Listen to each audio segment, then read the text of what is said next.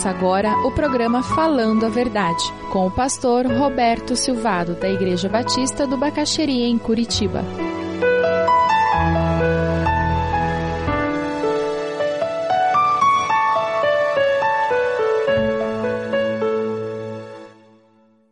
E o que nós estamos vendo nesse mandamento que vamos estudar hoje é o reflexo do valor que Deus dá à família. Provérbios 23, 22, 25 diz, ouça seu pai que o gerou, não despreze a sua mãe quando ela envelhecer. Bom será que se alegrem seu pai e sua mãe, e que exulte a mulher que o deu à luz. Seus pais se alegram em ter dado a luz a você, em ter gerado você. Os filhos são bênçãos de Deus, é o que a Bíblia nos diz. Você tem dado alegrias aos seus pais? Vocês têm sido motivo de orgulho para eles? A promessa de ser motivo de orgulho para os pais é que você vai ter uma vida mais longa. A promessa é individual.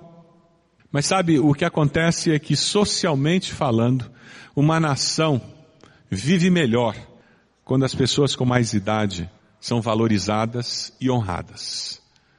Isso se estamos falando para aquele jovem, aquele adolescente que honra seus pais, honra seus avós. Estamos falando com aquele filho adulto que honra seus pais. Uma nação é fortalecida, uma igreja fortalecida, quando as pessoas da terceira, da quarta idade são honradas e respeitadas. Aplicando esse mandamento à nossa vida, os filhos até a juventude têm um exemplo de obediência e respeito. Quem é o exemplo? Jesus. Jesus é o maior exemplo de respeito. Lembra, ele estava no templo, os pais tinham ido embora, voltaram, disseram, o que, que você está fazendo aí? Vamos embora. O que que Jesus disse? Ele foi junto. Eu estava aqui tratando das coisas do meu pai, mas ele se submete aos pais e volta para casa. Quando você pensa na relação de autoridade imediata, que termina quando você se torna adulto, mas o respeito, o cuidado se fortalece, quem de novo é nosso exemplo? O Senhor Jesus. Vocês lembram ali na cruz, quando ele está à beira da morte? Ele era o primogênito, ele era o responsável por Maria, ele tinha que garantir que Maria tinha cuidado até o final da sua vida. E o que, que ele faz quando está na cruz? Mostrando respeito, amor, Vendo Jesus a sua mãe, junto a ela o discípulo amado, disse, mulher, eis aí teu filho. Depois disse ao discípulo, eis aí tua mãe. Dessa hora em diante, o discípulo a tomou para sua casa. Os anos se passaram, ele já era adulto, ele já havia assumido o seu ministério, ele estava à beira da morte como filho de Deus. Mas ele não abandonou a sua mãe idosa. Ele cuidou dela. Você tem cuidado dos seus que já acumularam anos de vida? Timóteo 5:8, falando inicialmente sobre finanças, mas por certo isso pode ser aplicado nas questões de afeição e amor. 1 Timóteo 5:8 nos diz: "Ora, se alguém não tem cuidado dos seus, especialmente dos de sua própria casa, tem negado a fé, e é pior do que o descrente." Mesmo que os seus pais estejam mortos, você ainda pode honrá-los? Algumas ideias de como você pode honrar os seus pais. Quem sabe, cuidado com o túmulo dele ou dela. Talvez você não seja muito ligado em cemitério, mas essa é uma das formas de dentro de você, você resgatar um pouco esse sentimento de honra, caso ele não exista. A maneira como você menciona as memórias e as histórias vinculadas ao seu pai.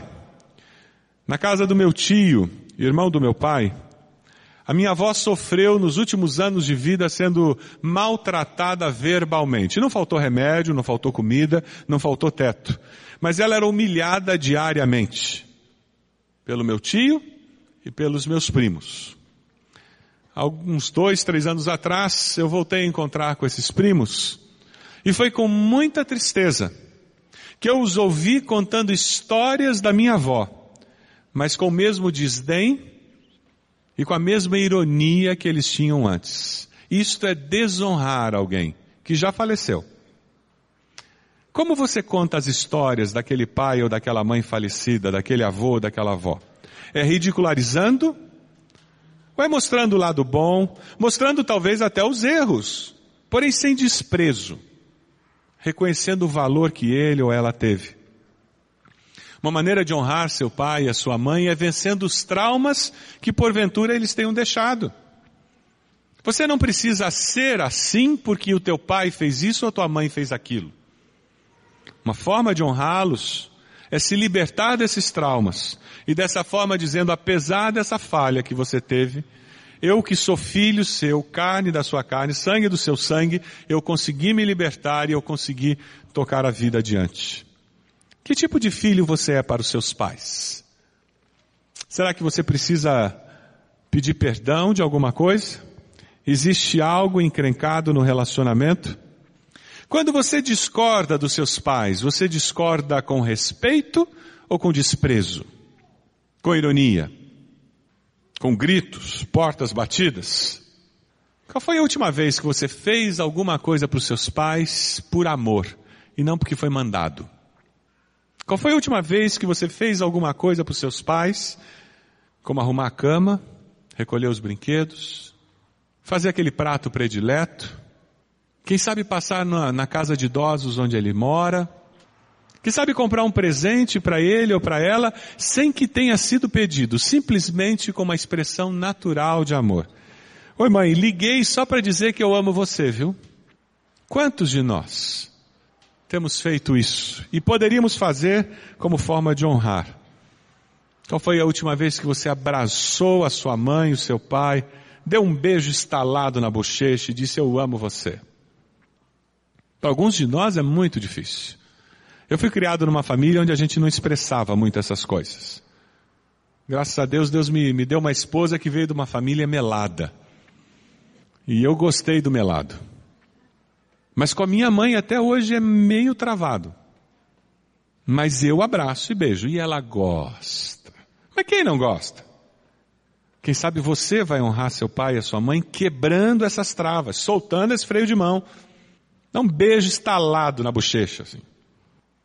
E diga eu amo você. E diga por quê que aquela pessoa é tão especial. Quem sabe você vai ter que dar um telefonema hoje à tarde. Ou mudar teus planos e passar na casa de alguém hoje. Só para dizer, eu sou grato a Deus. Porque você foi meu pai, você foi minha mãe com todos os erros e defeitos que eles têm. Porque cá entre nós, nós também temos. E os nossos filhos vão ter que lidar com os nossos erros também. Que tipo de filho você é para o Pai Celestial? Você não pode dar um beijo na bochecha de Deus. Você não pode dar um abraço em Deus. Jesus disse que aquele que ama, o filho que ama, faz o quê? Guarda os meus mandamentos. Sabe quanto melhor filho, melhor filha você é, mais você mostra a Deus que o ama de todo o coração. Quando eu honro meus pais, eu me torno o melhor filho de Deus, porque eu estou guardando um dos mandamentos. Baixa sua cabeça agora. Eu gostaria de pedir que você estivesse olhando para sua família agora. Que você estivesse falando com Deus sobre a sua família. Será que o ambiente lá está mais para garfo e faca do que para almofada? É mais para encrenca do que para amor? Quem sabe você precisa dizer: Deus me perdoe, me ajude a honrar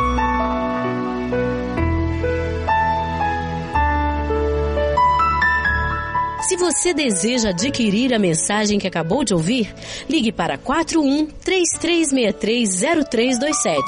Mencione o título ou o dia da mensagem e envie um e-mail para vida@ibb.org.br.